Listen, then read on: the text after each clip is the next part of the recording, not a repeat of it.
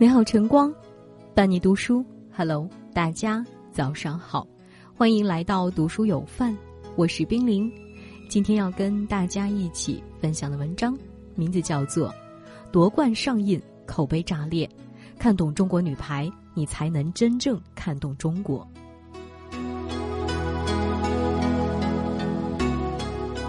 你还记得这个场景吗？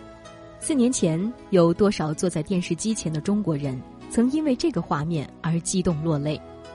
这是二零一六年里约奥运会女子排球比赛的决赛现场。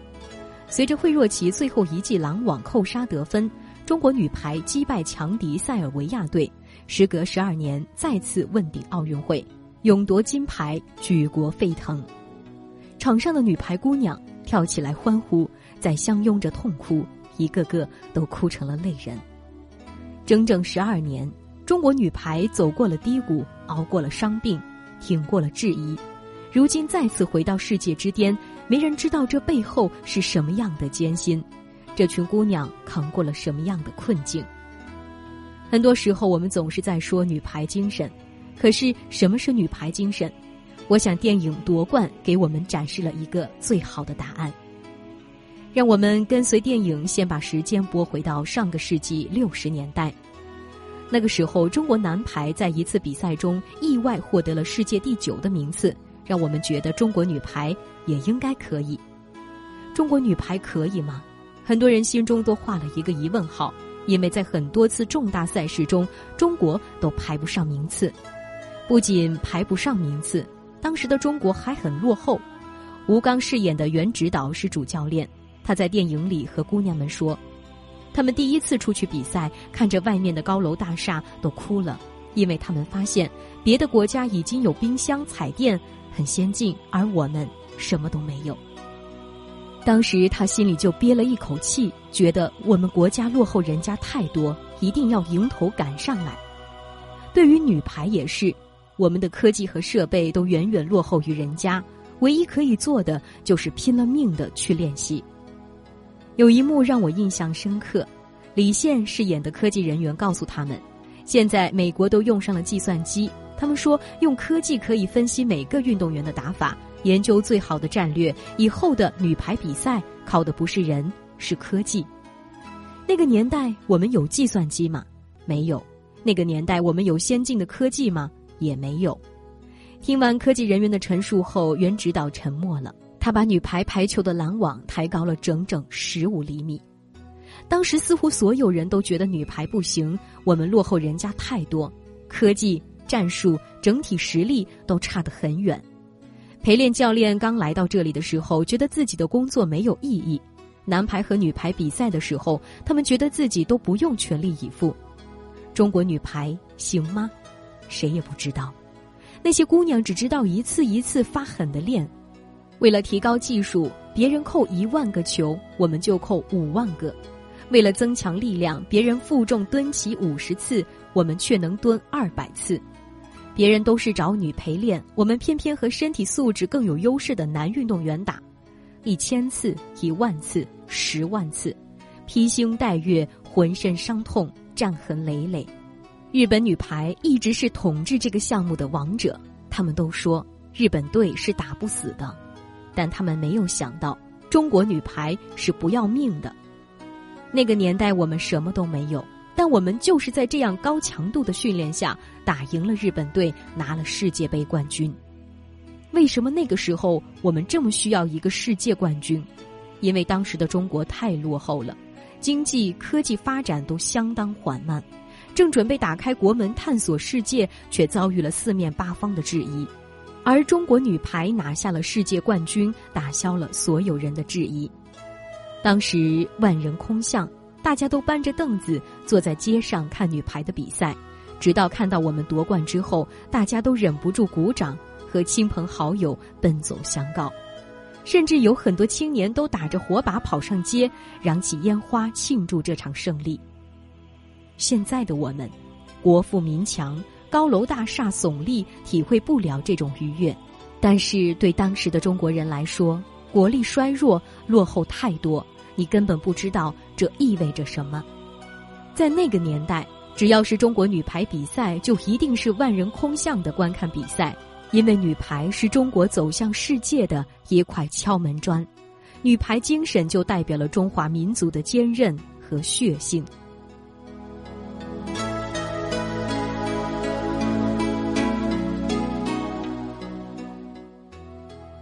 自从那次之后，中国女排获得了五连冠，但五连冠之后，因为各种历史原因。陷入了低谷，这一次的低谷长达十几年，甚至几十年，中国女排的未来如同陷入到一片漆黑之中，大家都看不到未来和方向。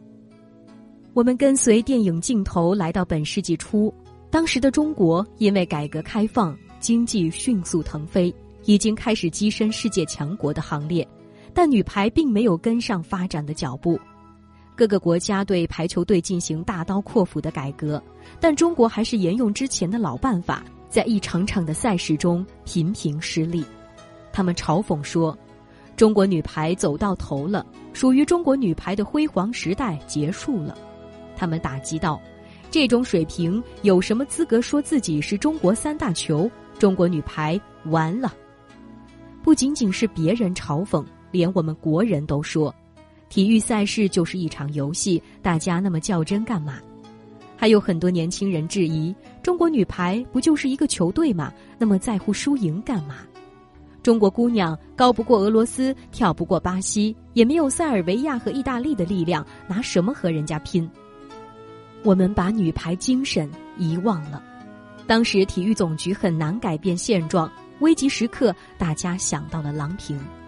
郎平在上个世纪就陪伴中国女排拿下五连冠，在欧美国家也有丰富的经验，但是她身体很不好，用她自己的话来说，脖子以下没有一块好的骨头，全身的关节没有一处是好的。晚上睡觉时，身体和床之间所有缝隙都要塞紧，否则会疼得难以入睡。医生说我的心脏就像老人一样无力，他也犹豫了很久，身体这么不好。安享晚年不是最好的选择吗？为什么还要这么折腾？但他放不下女排，他觉得自己一生就应该在球场上灿烂的绽放。郎平来到之后，开始慢慢改革，她的精神也影响了很多人。这群姑娘们开始认真思索，为什么要来这里打排球？有一幕让我内心很震撼，郎平带着这群姑娘回来了当年老女排练习的地方。那一面墙壁上面坑坑洼洼，都是老女排用排球砸出来的印。黄渤饰演的陈指导指着其中一个最大的坑，说了一句话，让人印象深刻。那个年代真的是什么都没有，但是我们心里边有这个。那个东西是什么？那个东西就是女排精神。当晚，他们就睡在那个场馆里面。每个人都在用力的思索，到底是因为什么而来这里打球。虽然他们依然在输球，但好像在一点点接近心中想要的东西。后来，他们在巴西奥运会上遇上了史上最强的巴西队，中国队之前和他们有过较量，十八比一，几乎是全输的战绩。这一次，巴西队也不把中国队放在眼里，他们想用三比零早早结束比赛。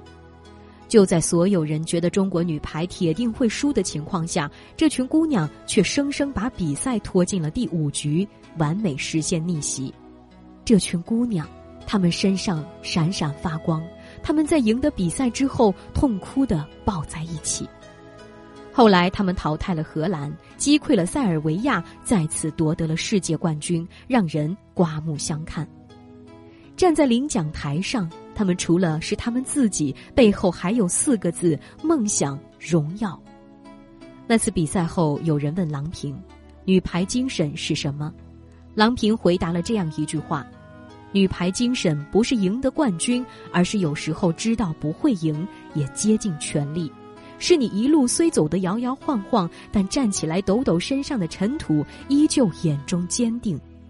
人生不是一定会赢，而是要努力去赢。”郎平到来之后，他们多次获得了冠军。二零一五年世界杯，中国女排夺得冠军；二零一六年奥运会，中国女排夺得冠军；二零一九年世界杯，中国女排夺得冠军。纵观女排的历史，其实它串联起了一整个时代。无论你是什么年代的中国人，都能从中找到自己。每一代人都在用自己的方式诠释中国女排精神。八十年代，他们说我们不行，我们行了；二十世纪，他们说你们太弱，我们也变强了。在被人瞧不起的时候，用努力夺取尊严；在被人质疑的时候，用实力向世界证明。这是一种精神，更是一种意志。它在一代人和一代人之间传承。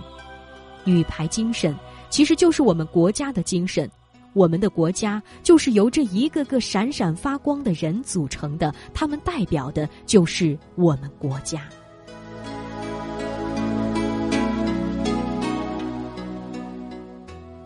夺冠这部电影曾经因为疫情的原因档期进行了推迟，有人问我这部电影什么时候上映最合适，我说就现在。因为我们刚刚从疫情中挺过来，当时整个世界都不看好中国，外国媒体说中国正面临着比非典时期更严峻的挑战，但这次他们或许并没有那么幸运。随着感染人数越来越多，死亡人数倍增，在病毒面前，他们觉得中国这次一定撑不过去，都在等着看中国笑话。就在所有人觉得我们坚持不住、不被看好的时候。我们用不屈的意志和坚强的韧劲儿，让他们被啪啪打脸。从疫情爆发到现在能够可控，我们用了三个月。我们可以十天建起一座医院，我们可以在几天之内收到成千上万的医护人员请愿支援一线。我们可以因为国家的一句号召就全部待在家里。我们的老人在古稀之年也能第一时间赶到武汉，不惧生死。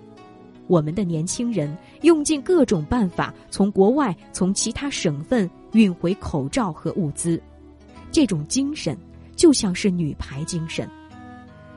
散是满天星，聚是一团火。不知道会不会赢，不知道前方是怎么样，但还是义无反顾的和这个世界宣战。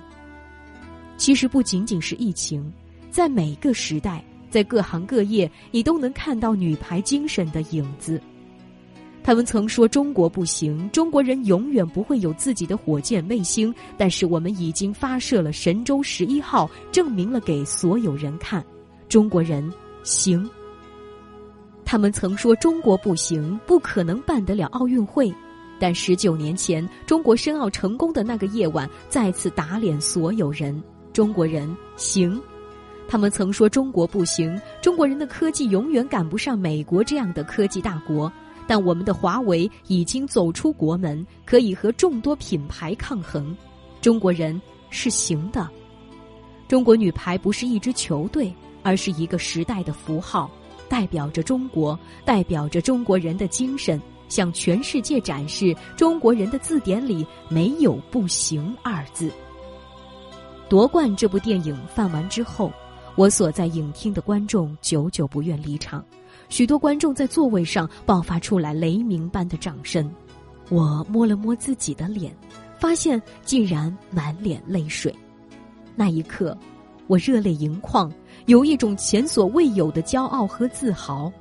如果你看懂了这一刻，你就看懂了中国女排；如果你看懂了中国女排，你就能看懂整个中国。人生路上甜苦和喜忧。